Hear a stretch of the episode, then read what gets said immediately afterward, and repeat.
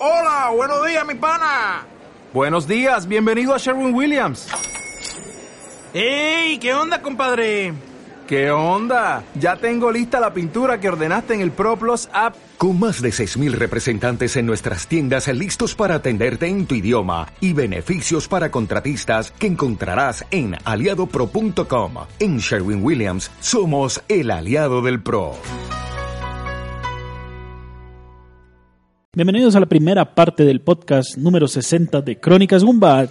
Eh, de cumpleaños. Sí. Cumplimos cinco años de estar haciendo... No, no, Podcast. Podcast, sí, puntualmente. Específicamente podcast. Porque los cinco años de la página se cumplen en, los me- en el mes de febrero. Los cumpleaños de la página, febrero. Los del podcast, octubre, Eh, más o menos. Sí, octubre, septiembre más o menos. Eh, a mi lado, como ya se adelantó, César Flagstad, Saludo para todos. Víctor Dalos Buenos días, tardes, noches y felices cinco años. y quien les habla, Sergio Vargas. ¡Feliz cumpleaños! El día de hoy, para celebrar, decidimos hacer un podcast.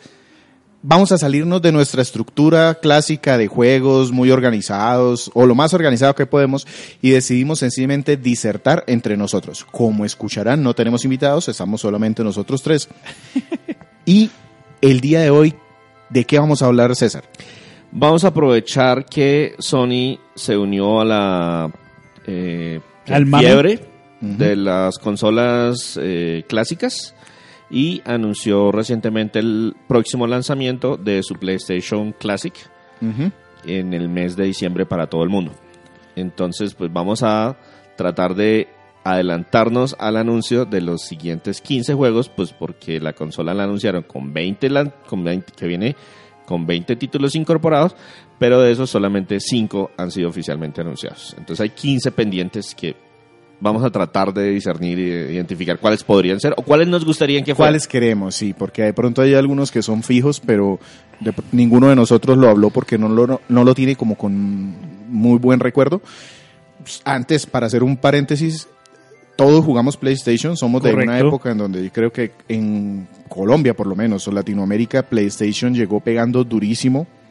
Sobre So- todo porque los juegos piratas y regalados comparados precisamente con la competencia que era el Nintendo 94, que los cartuchos eran originales y carísimos. Carísimos, sí. Exacto. Y la inexistencia de competencia del Sega Saturn, que pues como si no hubiera llegado. Ajá, aquí como Además si no hubiera que el, llegado. el Dreamcast eh, Ese se tardó, se sí, tardó Tardó un sí, poquito y el precio tampoco ayudó. tampoco nada. ayudaba. Exacto. Entonces PlayStation entró pisando fuerte y yo creo que prácticamente todos los jugadores de esa época tienen a PlayStation dentro de sus recuerdos, claro.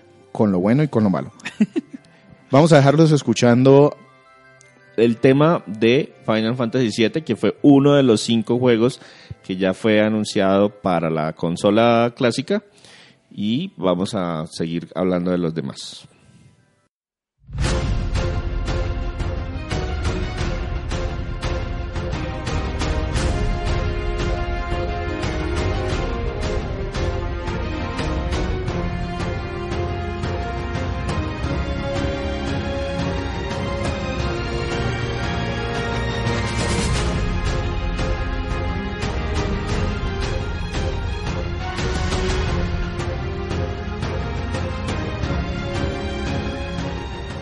PlayStation Classic. Primero, yo tuve PlayStation y Nintendo 64. Era un adinerado en ese momento. No, no era adinerado. La verdad fue que vendí un riñón, mi Super Nintendo, todos mis juegos portátiles, todo, para poder comprar las dos. Y pues también me ayudaron. Eh, y por eso tenía la Nin- Nintendo 64 para juegos de carreras y juegos Multijugador. multijugador.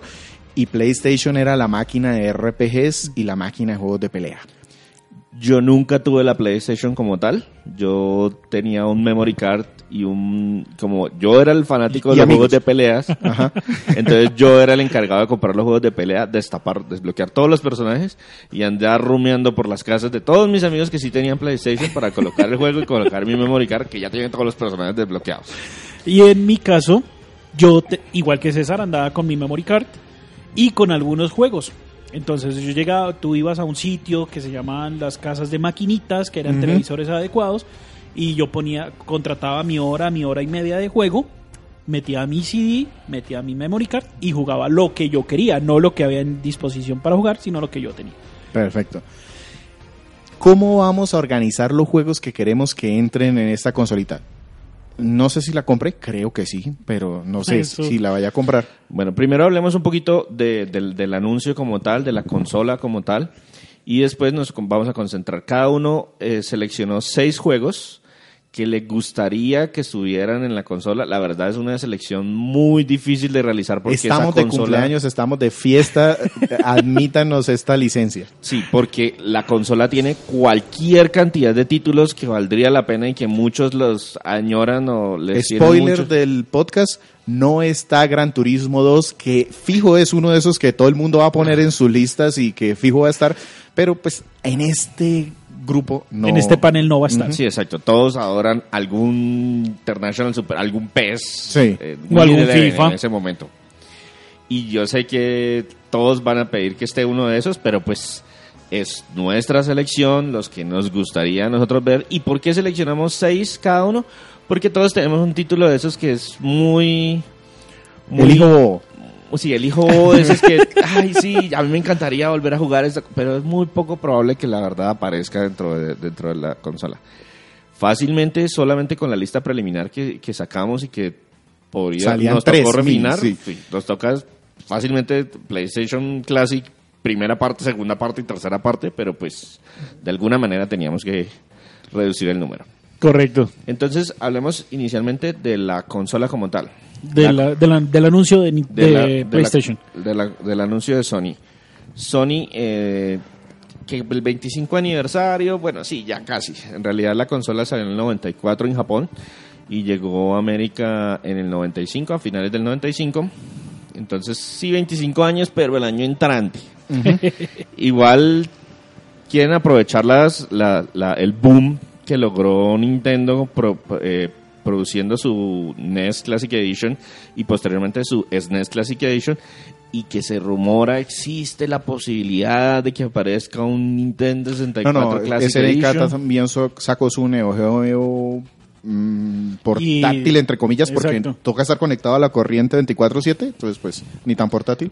Y Sega también tiene como una Ajá. expectativa de una Genesis. se le movió para el otro año. Atari también anunció también su, su consola retro. No sé cuál será el mercado de una de un Atari 2600. El mismo NES, el mismo. Exacto. o sea, pero Entonces, para aprovechar toda esa, toda esa fiebre, como todo ese interés de que ya estamos hablando de que las consolas de verdad están empezando a, a- a cumplir 25 años, ya estamos ya hablando- toman aguardiente. Sí, ya, ya Ya- están ya- buscando pareja, ya van a, Sí, o sea, a ya- sentar cabeza, ya, ya, a tener hijos terminaron el pregrado, ya se pueden, ya, ya tienen, ya deberían de tener un trabajo estable y todo.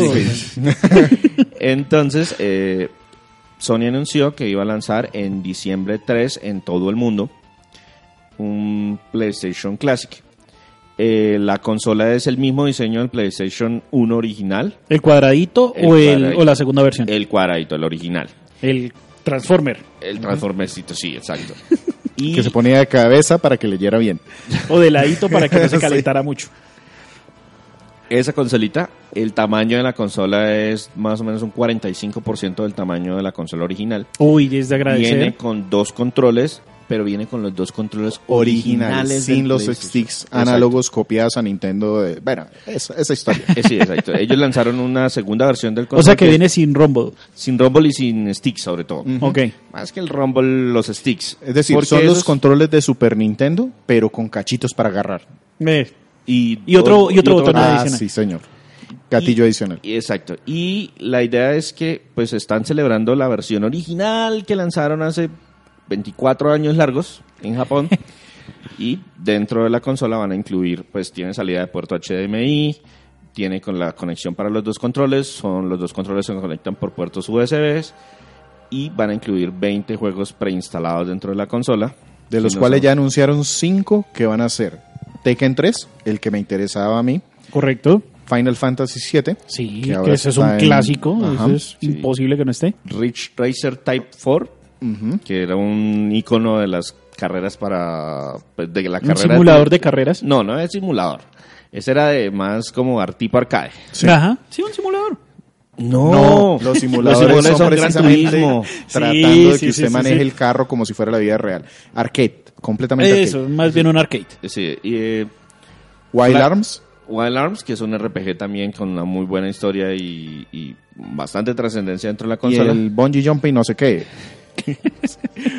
A mí me Jump. llegó, sí, a mí me llegó ese sí, disco ahí en la consola y todo el mundo, exacto, todo, el- todo el mundo tenía ese juego, pero nadie sabía exactamente de qué, de qué trataba. Ese fue un juego del 95 que también fue bastante popular en su, en su momento. Pero pues que es uno de esos juegos que nos hace rascarnos la cabeza, así como cuando, ay, sí, va a salir la Super Nintendo Classic, vamos a meter Kirby de. No, y Ghosts and Ghouls otra vez. Sí, pues, por favor. Bueno, Bueno, son los niños queridos de las consolas. el precio oficial de la consola es de 100 dólares 300 Eh, mil colombianos. Mal Base, contados. mal contados. mal contados. y aparentemente no está tan difícil de conseguir como las otras consolas o no sabemos exactamente cuántas unidades se vayan a producir en la primera tirada o cuántas en general, pero yo ya preordené la mía. Yo sí estoy en... Y Yo- fue, yo- fue un avance impresionante porque vi el anuncio de que se podía preordenar, entré y pude preordenarla. Entonces en cualquier momento puedo cancelarla si de aquí al anuncio de los 20 juegos me arrepiento. Pero mientras tanto, por lo menos la tengo preordenada. Uno de los temas que más se le ha criticado es que no trae el adaptador Car- de corriente. corriente, la- el, la- Cargador. el cargador o el, el tema de la energía. Que, ¿Por qué? Pues porque utiliza un cargador genérico del que encontramos en la mayoría de los Y, y celulares. curiosamente es una costumbre japonesa. Las, incluso las consolas portátiles de Nintendo, la 3DS, La New. al final, las New, por ejemplo, no traían tampoco. Eh, las últimas Game Boy, Ajá. tampoco. Los últimos DS, tampoco. Tampoco. Es un tema de, muy japonés de no hagamos más cables cuando sabemos que la gente tiene. Pero en este lado del mundo sí se, se, siente, se siente como raro que, oiga, me están pidiendo 100 dólares y no me están dando la consola lista para jugar. Me toca irme a pedir prestado el cargador. Pues puede que sí, yo ya tenga uno en la casa, pero de todas formas me toca ir a buscar, a pedir prestado al... Y no necesariamente un cargador bueno, porque recordemos de que eh, muchas veces tenemos cargadores genéricos y, que no funcionan que no bien funcionan muy bien, entonces puede haber un problema con el voltaje, se daña la consola y o quién me a quién le pregunto. Exacto. Eh, las imágenes que han mostrado, pues se ve todo muy clásico, muy... eh, el control, el cable no se sabe qué tan largo sea, eso es uno de los problemas grandes de estas controla- de estas consolas, pues que ahora como la mayoría, de las, perso- la mayoría de las personas tienen un tele- mega televisor en la sala, entonces pues no juega a metro y medio del televisor, sino juega a varios metros del televisor y pues como son cableados, podemos estar sufriendo por ese... Me por ese interesa, me interesa algo que menciona César y es que sean por puerto USB.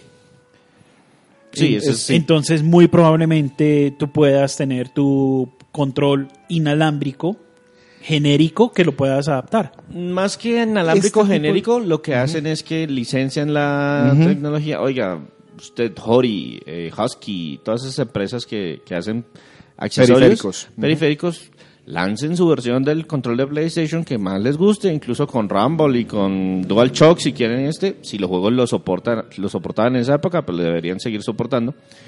Pero pues Además que para la época es para los terceros. Además que los Husky, yo recuerdo mucho esos controles porque eran eh, salían en todos los colores y con diferentes diseños. Sacaron stick antes de que la misma Sony sacara los sticks. Exactamente. Así de y- fácil. así no funcionaran, pero igual tenían su stick. Yo O sea, tengo dos prevenciones con esto. Primero, ojalá los tiempos de carga, al ser tarjeticas ya de ¿Instaladas? formatos diferentes, por favor, no, estoy seguro, no van a funcionar como funciona el Play 1, que era una de mis quejas.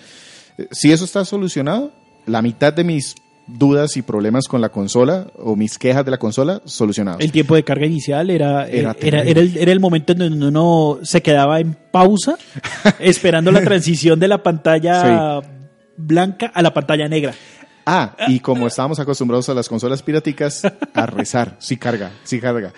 Y, muchas otro- veces eso hacía que uno comprara discos nuevos por culpa de que, ay, es que el disco se dañó, ay, bueno, listo. Como uno no sabía que eso era el disco, El no era el lector. entonces uno volvía y cambiaba. Ay, no, señor, se me dañó el disco, ¿me lo puede cambiar? Sí, se lo cambiaban. Pum, volvía uno y volvía y funcionaba. Pero era porque el lector en algún momento Sí, descansó, de alcanzó a enfriarse. La otra, el otro tema es el asunto de la nostalgia con esa consola en particular. Fue el salto al 3D como Sony lo hizo con sus propios medios, métodos, eh, tema de planos, movimientos, como sea. Muchos de los que vimos en esa época tenemos un, un recuerdo muy De nostalgia, de, de nostalgia muy bonito. Exacto. Pero cuando me he tenido que enfrentar a algunos de esos juegos ahora, se ven bastante mal. Y tiemblan un montón y la resolución pega durísimo. Entonces hay que ver si le meten un montón Los de juegos filtros. temblaban en esa época también, o sea, ese sí venía de antes. Yo sí recuerdo la tembladera de los juegos de PlayStation. Ajá. Pero pues vamos a ver si sobre todo es- escalar eso a las dimensiones de los televisores claro. actuales puede estar...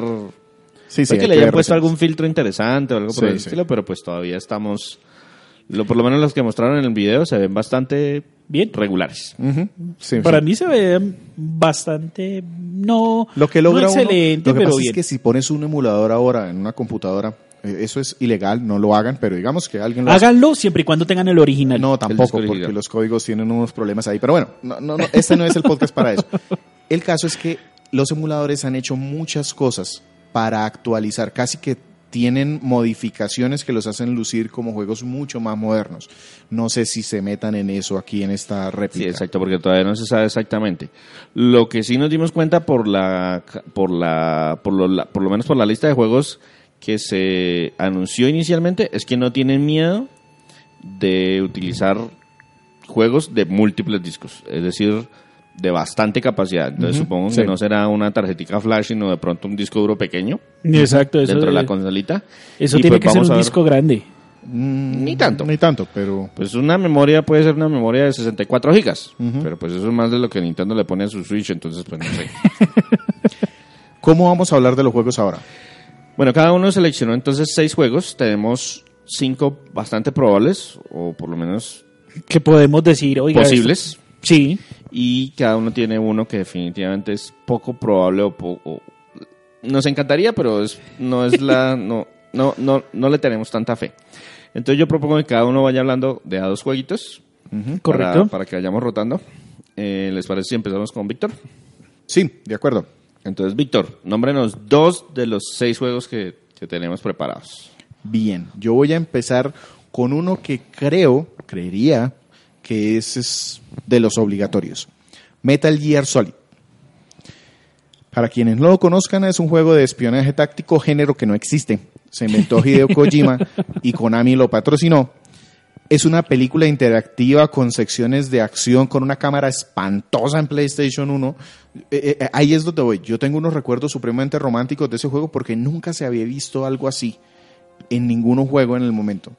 Pero cuando eh, empezaron a evolucionar juegos de acción, que esto es un juego de acción, espionaje, sigilo, hay que infiltrarse en unas bases, hay jefes finales con algunos componentes medio místicos, medio mágicos, y es de dar balazos y una crítica social a la guerra.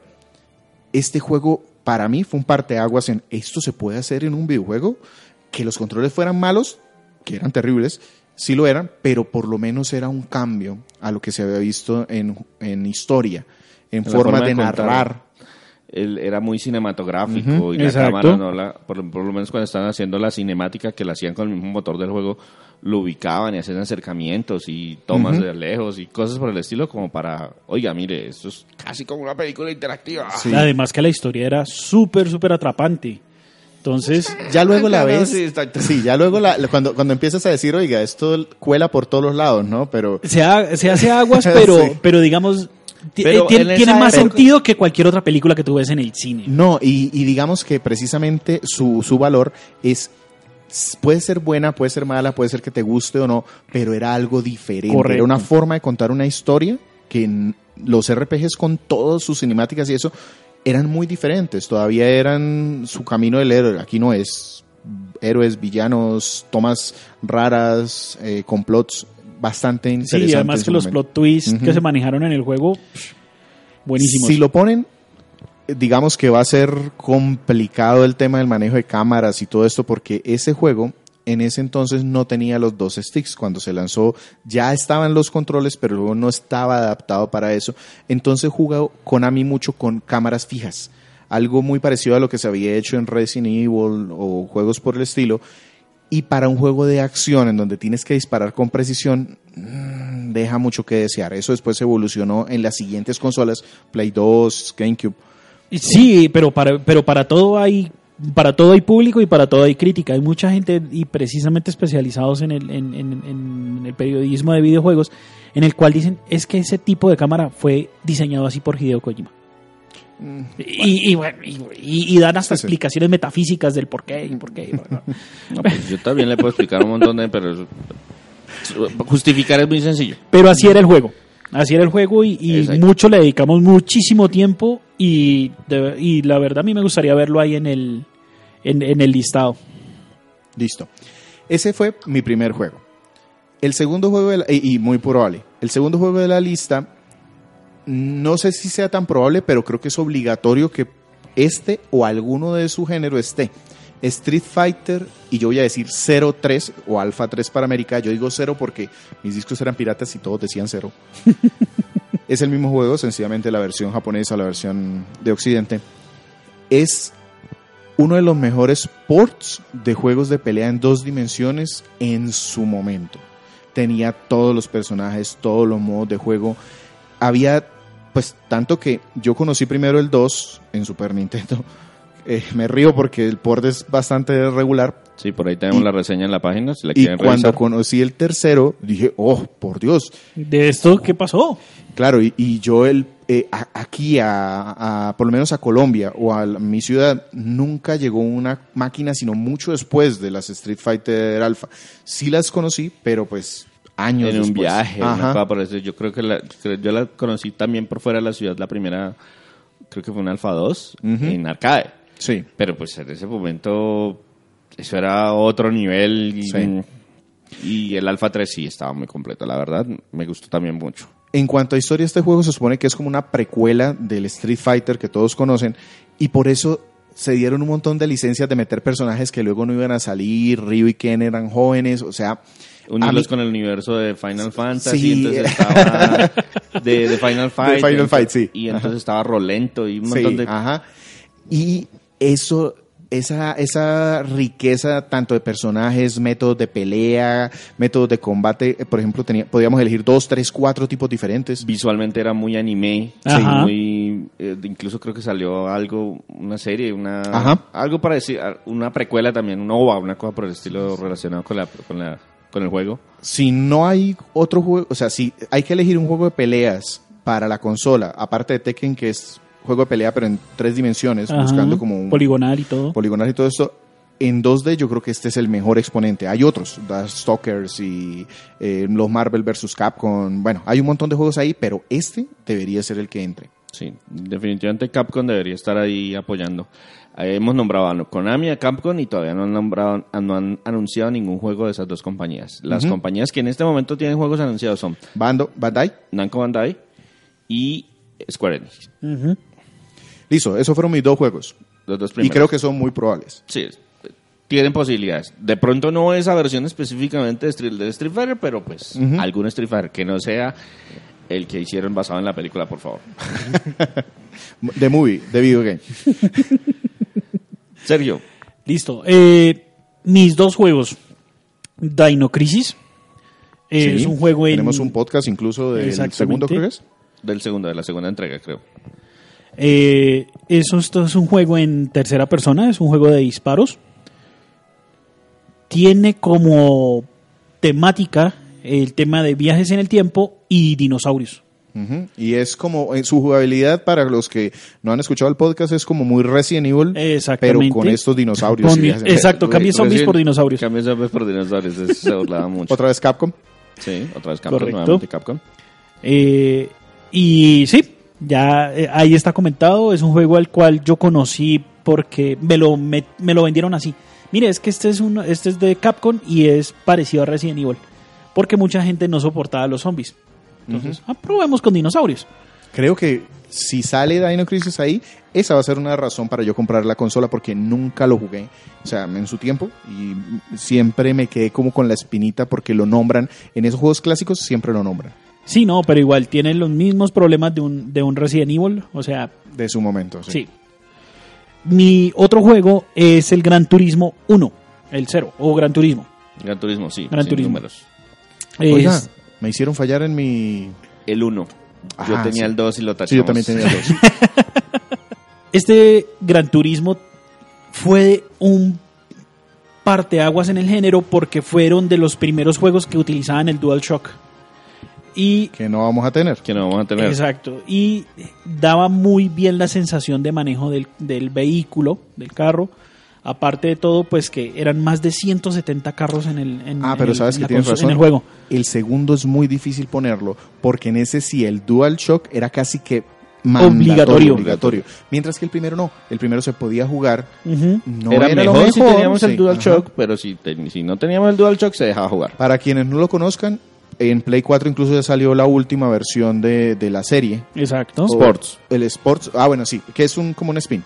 Pero es un simulador de lo más simulador que hay. Uno puede ajustar el ángulo del alerón, el tipo de ruedas, Motor, el ancho, caja, el giro, todo. todo.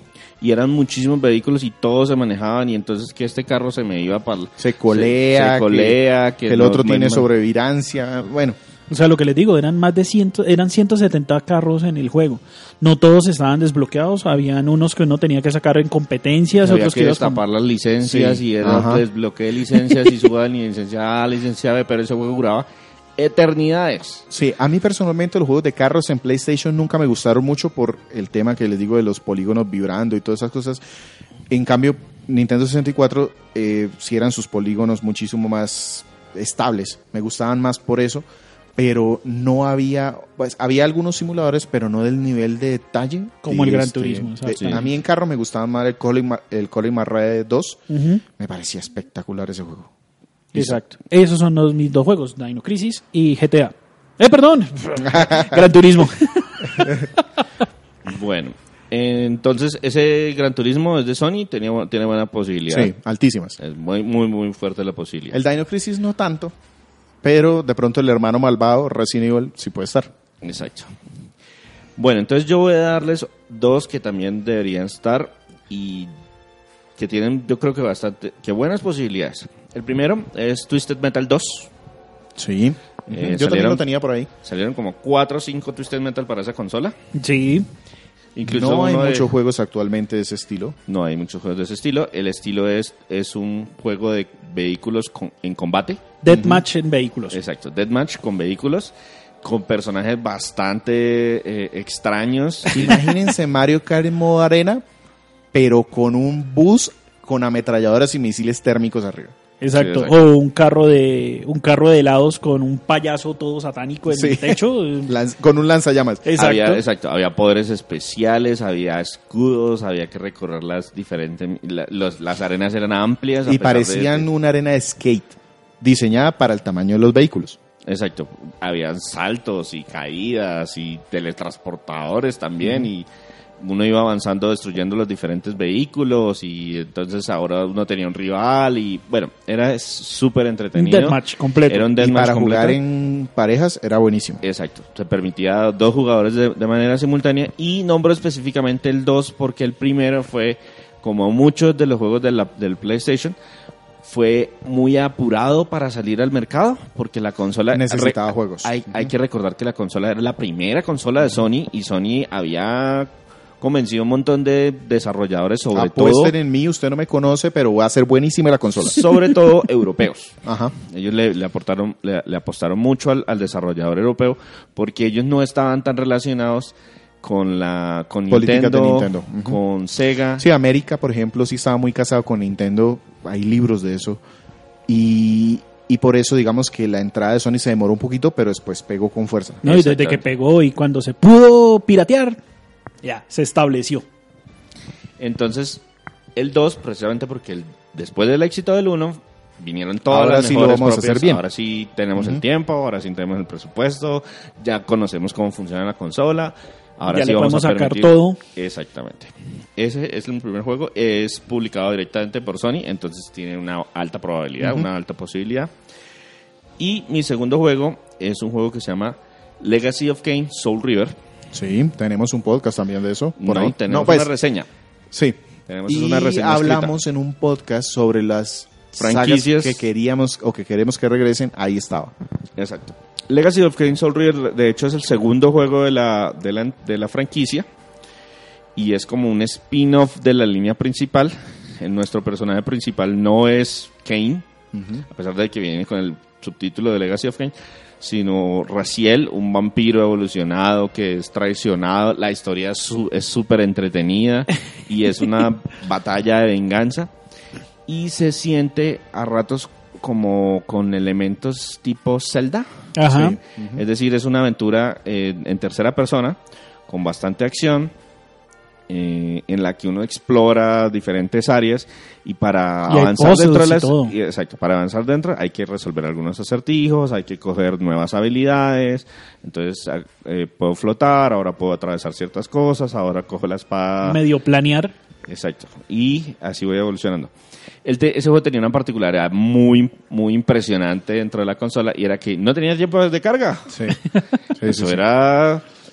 De por Dios, estoy cambiando de plano y no me dice loading por ningún lado. ¿Qué le está pasando a esto? Eh, entonces es un juego bastante entretenido. También los invito a que lean nuestra reseña sobre el mismo y me gustaría que estuviera.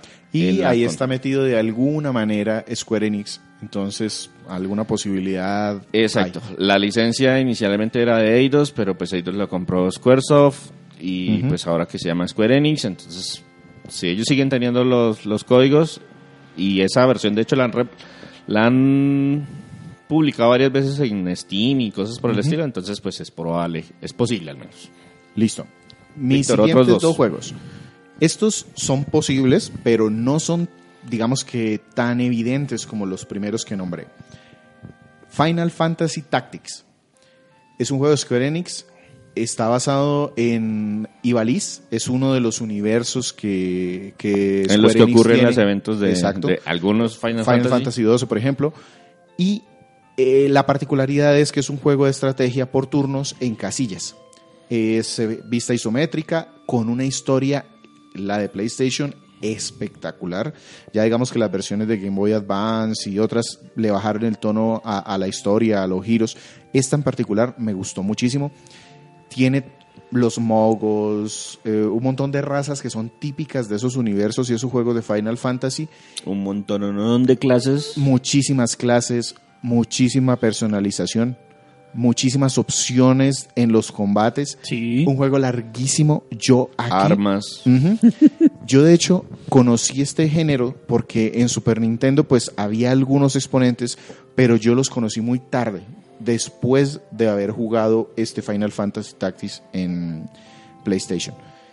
Y sin duda que es uno de los que para mí como amante del género debería estar. Mm, Lo veo un poquito difícil porque pues hay nombres mucho más grandes que Square tiene para esgrimir, pero es un género, pues si hay juegos de rol en PlayStation son muchísimos, de pronto que le dejen un espacio a algo un poquito más táctico. De hecho, yo me puse a mirar listas de, de más deseados y de los mejores juegos. Fácilmente se podría leer, li- eh, llenar una lista de 20 juegos de Square Enix. Solo de Square Enix, Solo sí, de Square claro. Enix, especialmente porque estamos hablando de Square y Enix, que Ajá. en ese momento estaban separados. Dragon Sí. Quest, que era de Enix, Final Fantasy, que Valkyrie es- Profile, Ajá. Star Ocean, mejor dicho, hay cualquier cantidad de títulos solo de Squaresoft. y que ahí fue cuando eh, Square se salió de Nintendo por las políticas que tenía, eso también nos da para otro podcast, y apostó todo en Sony y le fue muy bien. El siguiente juego que tengo no lo veo tan probable porque ya de hecho lo hablamos en algún podcast anterior de franquicias que queríamos que regresara, pero eh, si bien el género de peleas en tres dimensiones está representado, Bloody Roar 2 es una muy buena opción, un juego diferente, un juego que sería buenísimo que pudieran volver a poner en la palestra pública. No es un juego eh, top, digamos, se nota que era un juego de esos medianos en presupuesto, en diseño, tenía muchísimos problemas de balance, de, de gráficos y todo, pero era muy divertido y era uno de esos juegos que jugar uno o dos era igual de divertido. Para quienes Exacto. lo conocen, es un juego de pelea en jaulas, en tres, dimensiones, en donde los personajes tenían una particularidad y es que se podían convertir en animales. En Relle- un animal específico. Era Cada un uno en animal específico. específico. rellenaban una barra y durante un tiempo determinado uno, por ejemplo, se convertía en lobo y como lobo luchaba de manera diferente, era más agresivo, más rápido. Como más un fuerte. humanoide más daño. Con, con combinación de entre animal y, y humano. Y había un hombre gato, había un hombre, una niña Una- conejo. Exacto. Bueno, había un montón de cosas. pongo el 2 porque fue, de nuevo, el 1 les pegó, el 2 fue pulir la fórmula y mejoraron gráficamente en sonido, en modos, en personajes, muy bueno. Sí, también muy, muy entretenido. A mí también me gustaría volverlo a jugar. El juego eh, fue publicado en América por Sony directamente. Entonces, si de pronto logran un acuerdo con Hudson Soft, que tampoco existe, pues que está prácticamente desaparecida en este momento, de pronto hay posibilidades. Sergio, entonces, otros dos juegos. Listo. Mi primer juego de esta segunda tanda, Driver 2, es un juego desarrollado por una empresa europea llamada Infogrames. Ya no, No, existe. ese es el publisher. Ah, perdón, ese es el publisher. El desarrollador se llama Reflections Interactive, Exacto. que ahora es una subsidiaria de Ubisoft.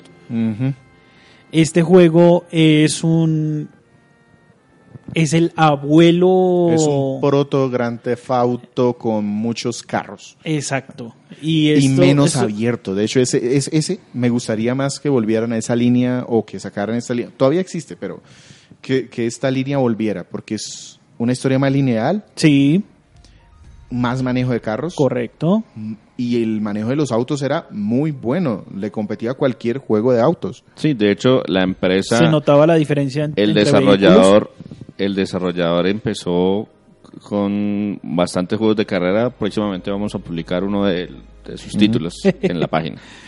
y bueno Driver es no sé cómo describirlo eso sería como un juego de Es un de- juego de, de aventuras y acción en donde gran parte de, de sus mecánicas no toda toda la mecánica es en carros conducir, hacer carreras, hacer La recados. diferencia, la diferencia La- es que en esta uno podía cambiarse de carro. Exactamente. Se podía salir de la- del carro en cualquier momento y buscar otro vehículo para lograr la visión de manera más O sencilla. sea, para, para las personas que nos están escuchando, de pronto los que los que han tenido, los, los que no se puedan imaginar en este momento, imagínense un Gran Theft Auto 4 o 3. Pero solo enfocado a- al tema de vehículos. Hacer las misiones que tienen que ver con vehículos. Exacto, aquí muy pocas veces uno tenía, no, es que uno no utilizaba un arma, aquí era, eh, vaya haga esto, recoja esto, Sí había una trama ahí detrás de Sí, sí, con sí. algo de de, de narcóticos y todo ese tema, es un, pero la, a mí la, la parte que, que me llamaba la atención de este juego es que él tenía un tutorial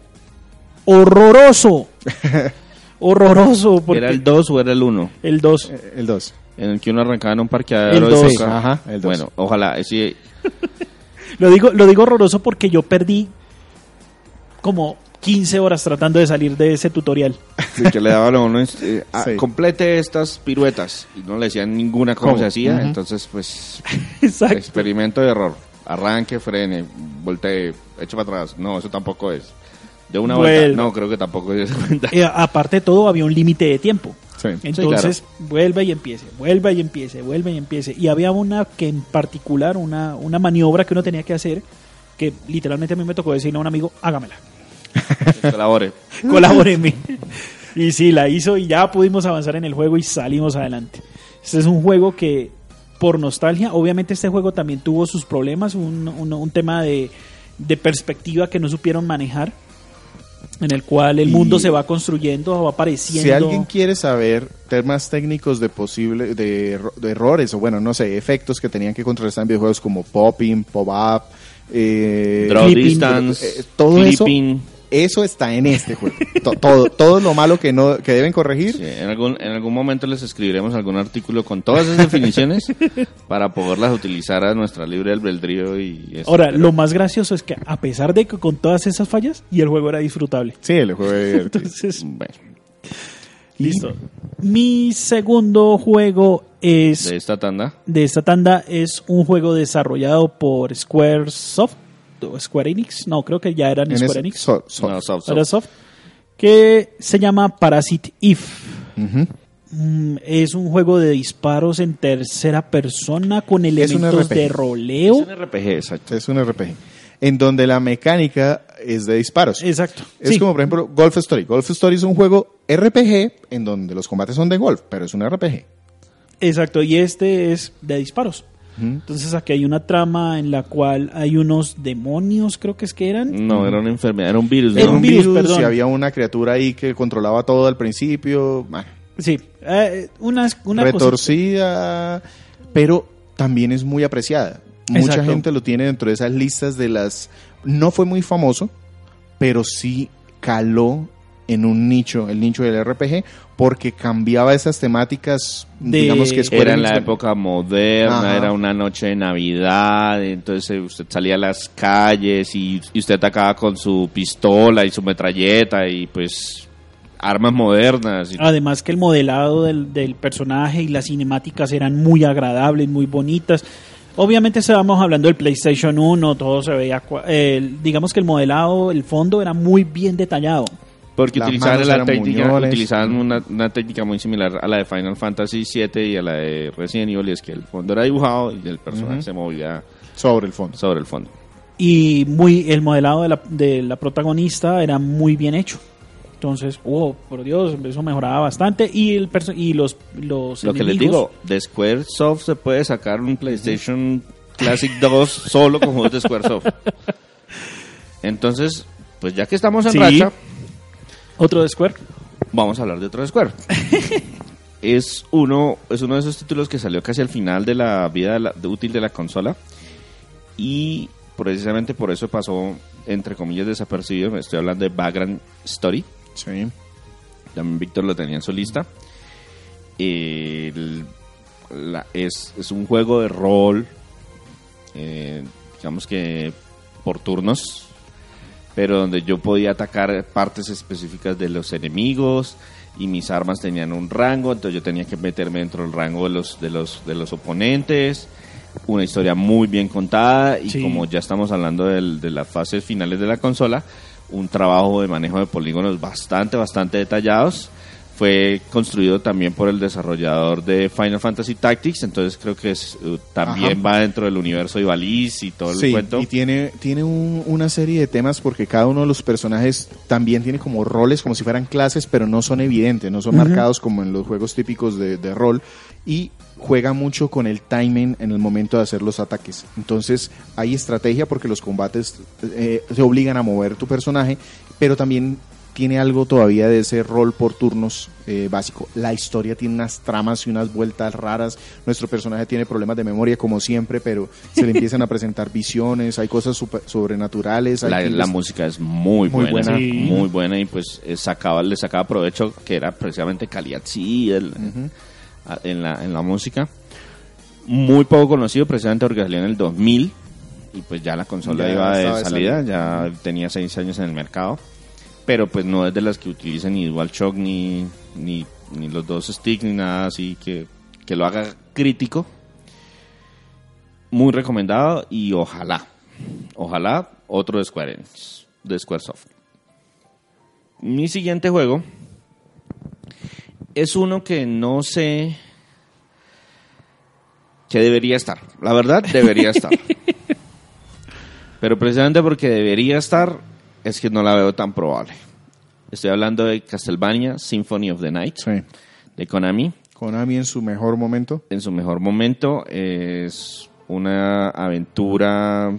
Este es el propio estilo Metroidvania, es decir, avanzamos en 2D a través de un castillo que está compuesto por muchas, muchas eh, cámaras Habitaciones. habitaciones, vamos obteniendo poderes y con esos poderes podemos regresarnos a otra parte del castillo que antes era Inaccesible. inaccesible o inalcanzable.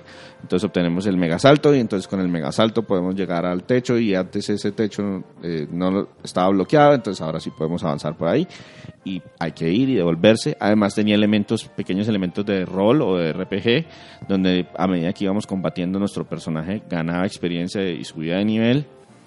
Eh, había un montón de armas y de equipos, entonces no era que, ah, venga, Castlevania y, como manejo un Belmont voy con el látigo. No, aquí no manejo un Belmont. Entonces los se pudieron hacer lo que se les diera la gana. Hay espadas fuertes, espadas cortas y látigos y hachas y, y hay armas secundarias y es un gozo jugar ese título. Sí. Y además tenía el giro de medio juego, que es que si usted el completa- de cabeza. que si usted completa algunos, consigue algunos objetos, entonces, oh, él no es el malo, él es el- la mitad del juego, y ahora hay otra mitad del juego, y por Dios, este juego es inmenso. es súper, súper entretenido, súper, súper recomendable, es siempre uno de los indispensables de la consola. Ahora la pregunta es... Y de hecho, me atrevería a decir que de los juegos de la historia, este Symphony of the Night. Sí, y ahora la pregunta es si Konami está montado en ese barco y está dispuesto a poner Symphony of the Night en la consola. Yo creo que, que, sí. Lo está dentro de mi lista también y espero que esté. Voy yo, de nuevo. Para terminar con estas eh, peticiones, ¿cómo les decimos? Eh, O con estos ¿Lista de augurios. Ajá, listas de deseo. Voy a poner uno que creo que es probable para terminar con el que sí estoy seguro que no va a salir. Creo que es probable, primero porque, si se han dado cuenta, lo que yo he tratado de hacer es meter variedad de géneros, porque si no sacamos una eh, de RPGs. 20 PlayStation RPGs. Classic, PlayStation Classic, RPG. RPG, sí. PlayStation Classic, Peleas. ¿Qué peleas? PlayStation Classic, carreras. PlayStation Classic, aventuras. Sí, entonces dentro de mi, digamos que pool de géneros están los juegos de disparos de naves y Einhander es un juego que también es de Square Soft, lo publicó Sony en Estados Unidos y la particularidad es que salió aprovechando mucho de lo que Sony, de lo que Square, perdón, a- perdón, aprendió del manejo de polígonos y tridimensionalidad con sus Final Fantasy VII y lo aplicaron a un juego de naves de disparos horizontales de los típicos y viejos y no había mucha competencia en ese momento. A mí me gustan ese tipo de, juegos y no había muchos representantes. Eso es- ese, ese, práctica- ese, ese género prácticamente se desfasó después de los 16 bits. Cuando Sí. todo se volvió poligonal, no, los polígonos no pueden correr igual de rápido que los, que los juegos como deberían, entonces esperen. Y prácticamente iba de desaparición. y en Nintendo 64 hubo uno también muy regular, yo lo tengo ahí, y, y este sin duda que es muy bueno. Armas para tirar para el techo, efectos gráficos en su momento eran impresionantes, las explosiones que vinieran del fondo de las naves, que fueran desde el frente hacia atrás, toda esa riqueza que le pudieron dar por ser 3D aplicados a un género que no tenía muy buenos exponentes. Creo que es probable, es Square, es un género que vale la pena que quede representado. Publicado por Sony. Publicado por Sony. Le da variedad a la consola. Es posible, pero es que no es tan famoso. Y voy a terminar con el que yo quisiera, ojalá llegara, pero pues estoy muy seguro que no porque no es muy común. También es de Square. Saquen los PlayStation versión Square. Sí, PlayStation Classic Square Edition. Ajá. Y es Saga Frontier. Es un RPG, pero es un RPG raro como el solo. Lo conoce mucha gente eh, que es fanática del género, eh, pero no el público en general. De hecho, las ventas no fueron muy buenas. La particularidad del juego es que tenemos un montón de personajes en combate al tiempo, pero sus estadísticas no son públicas. O sea, no, no, no nos las muestran en listas. No sabemos bien cómo. Yo, yo me pegué contra un muro con este juego y, y eso fue lo que me enganchó porque me di cuenta que yo podía hacer combos con mis personajes. Si este lanza este poder y luego este lanza otro, resulta que los dos se unen y hacen una mega llave. Entonces tengo un luchador y tengo un tipo que lanza rayos porque es mago. Entonces el mago eh, envuelve en rayos al luchador y el luchador entonces con esos rayos hace un mega agarre que hace un daño impresionante. Y si el ataque sale positivo y lo repito tres o cuatro veces, resulta que mi personaje sube de nivel. Pero nadie me dijo, nunca había... eh, este juego tenía manual en su momento, mis copias no, lógicamente. pero el manual tampoco le decía a uno cómo hacer sus personajes. No es Era de los prueba que le- y error. Exacto, no es de los que le desmenuza todo, sino que es un poquito cerrado, pero precisamente eso es parte del encanto Ajá. porque había misterio. Y otra de las grandes ventajas que tenía este juego es que sus personajes em, eran muchos. Teníamos varios personajes principales, eran eh, cinco o seis. En este momento no, no recuerdo exactamente cuántos eran, pero todos tenían una historia cortica que contar. No era un gran RPG que va con toda la aventura de un protagonista, sino que teníamos varios personajes con sus historias en el mismo mundo y que podían reclutar a los otros protagonistas en algún momento para que les ayudaran a cumplir su misión. Algo como lo que se está viendo ahora con Octopath Traveler, por ejemplo, o con los juegos de Legend of Legacy que salieron en 3DS y, y el Alliance Alive. Eso a mí me traba, me gusta, es por eso le sigo como la pista a este tipo de juegos. Y es el precursor de ese, de ese género. No creo que esté, porque la verdad no era de los buenos, pero a mí Además me también gustó es un poquito obtuso, entonces eso también aleja a algunos algunas personas. Esos son mis últimos dos juegos. Este último, el poco probable. Mi siguiente tanda de dos juegos. El primero que sería uno de los probables, pero pues que ya César me acaba de aburrir diciéndome que ya va a haber un remake. Es uno que se llama Medieval o Medie Medie- Medieval. Medieval. Este es un juego de a plata, semiplataformas con Aventuras elementos de en 3D, sí, acción. 3D. Tercera persona. Y este tenía una particularidad y era la historia Y el protagonista. y el protagonista. sí. Es- Era un caballero muerto. Exactamente. Era un Pero un- caricaturesco. O sea, Sí, un- sí, es sí, una sí. calaca con armadura. Sí, iba por tenía ahí un ojo y el otro Ajá. creo que no lo tenía. no lo tenía y- Tenía un pedazo de una armadura. Era muy, muy entretenido. Era como cómico. Sí, sí, era bastante cómico. La, la introducción me gustaba, era cortica. o sea, nada, lo que vamos y, y, y dele machete a lo que aparezca. Pero son de esos jueguitos que, que te hacen divertir por horas y horas y horas y horas y que es agradable para el público más joven y que pues, le agregaría variedad también a la consola porque pues si se dieron cuenta no, no, no- no nombramos ningún Spyro, No. Exacto. no nombramos ningún Crash y los eliminamos precisamente porque ya tienen remaster, remake, lo como lo quieran llamar y pues ya la, si usted lo puede jugar en 1080p a 60 cuadros por segundo Con con, un mejor que donde se le vean los pelos a Crash pues mucha gente va a preferir esa versión que tratar de devolverse la versión original. Exacto. Y mi juego que me gustaría que estuviera, pero que pocas probabilidades de que lo esté, es un juego que es un clásico en la consola, que se llama, desarrollado y publicado por Konami, que se llama Silent Hill, el 1.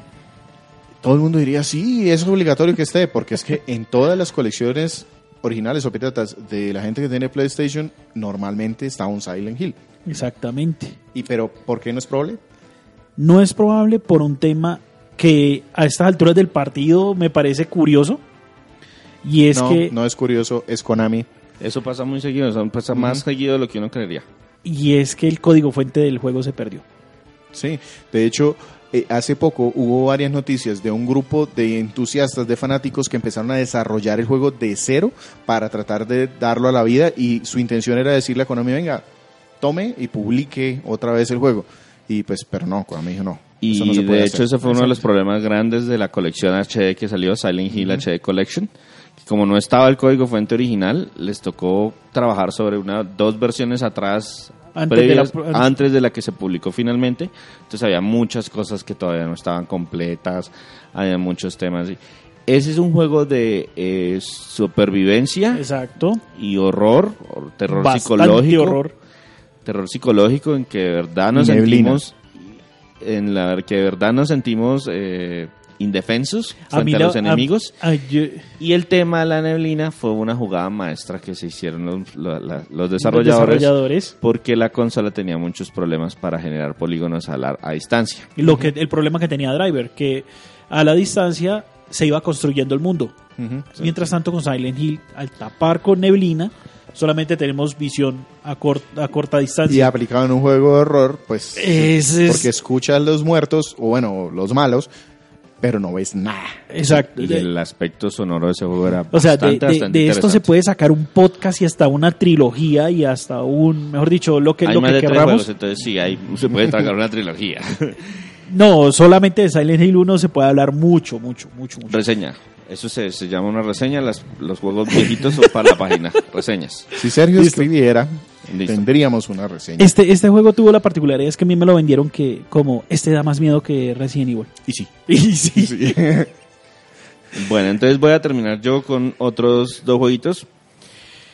Este estuve pensando mucho qué versión recomendar. Actualmente la licencia la tiene Square. PlayStation Classic Square. sí. Sí, sí, mente. léanos la mente. Escúchenos. escu- Pero pues inicialmente no era un desarrollo directamente de Square y me estoy refiriendo al primer Tomb Raider. Sí. No necesariamente Yo también lo tenía ser- en mi lista, No necesariamente pero no que ser sabía el cuál. primer Tomb Raider, podría ser el segundo Tomb Raider, pero hasta ahí. Sí. El primero o el segundo. ¿Por qué? Pues porque es un icono de la consola. La franquicia nació en la misma. Tenemos muy, muy gratos recuerdos. Es un juego de acción, de aventuras, de exploración. Y disparos. Y eh, donde resolvemos acertijos y tenemos una, la- un personaje que es eh, Lara Croft que era bastante ágil para alcanzar puntos que no parecían obvios a primera vista. Es súper Lo, entretenido. lo y que sí es que jugarlo ahora en la versión original es bien difícil porque digamos que nosotros en ese momento teníamos un poder de imaginación y de, De rellenar abstracción, de espacios. rellenar espacios. Entonces, una pared de muchos cuadritos grises y cafés era tierra o era un montículo y un puntico café en particular era el switch. Oiga, lo encontramos. Sí. En nuestro momento lo encontramos. Hoy, mm, soy seguro que no soy capaz. No, es que, es que uno en esa época uno tenía una facilidad, lo que te digo, de, Sí. de, de no uno rellenar facilidad, espacios. No era facilidad. Todavía, todavía tenemos la misma capacidad de rellenar el espacio. El tema era que uno no se rendía. Sí. O sea, rayos, No, esa pared. Teníamos tres horas para pegarle a todos los píxeles de esa pared. Exacto. Hoy no las tenemos. Entonces, Tomb Raider, el 1 sería mi apuesta en el sentido de que es más probable, Sí, sí. nació con la consola, es un icono del, del- de, de la, De la época. de la época. El 2 también sería una buena opción, pero pues sí. Y mi niño bobo es otro juego de Square Enix, pero no es un juego de rol. Y me, esto- me refiero a Bushido Blade 2. Sí. Es un Uh. título de combates en las que eh, combates uno a uno, en las que cada personaje maneja un arma y hasta tres estilos diferentes, tres poses Tres diferentes poses, stands. Tres, sí. Y los combates son a uno o máximo dos golpes. Y entonces yo eh, trato de bloquear y contraatacar. Es muy rápido, es muy de reflejos. A- al principio se siente muy hasta aleatorio. Ah, ¿usted por qué? No, es que no, todo te- tenía su estrategia bien, bien armada. Tiene su técnica y estrategia. La segunda entrega mejoró muchos aspectos, dio mucha, mucha más versatilidad, muchos más personajes y hasta el modo para un jugador era entretenido porque... Sí, ese lo jugué bastante. Exacto. Ese es re desconocido. Eh, no sé ni siquiera si fue lanzado en, en América oficialmente. Tampoco lo sé porque yo lo tenía en un disco pirata. Exacto. Japonés. Y sí, el mío, el mío hablaban en japonés y... Y, y pegaba porque eran samuráis. Sí, exacto. Sí, un poco mi ¿Qué, qué cosa que el nombre, el, el nombre como que me da un indicio por ahí? sí.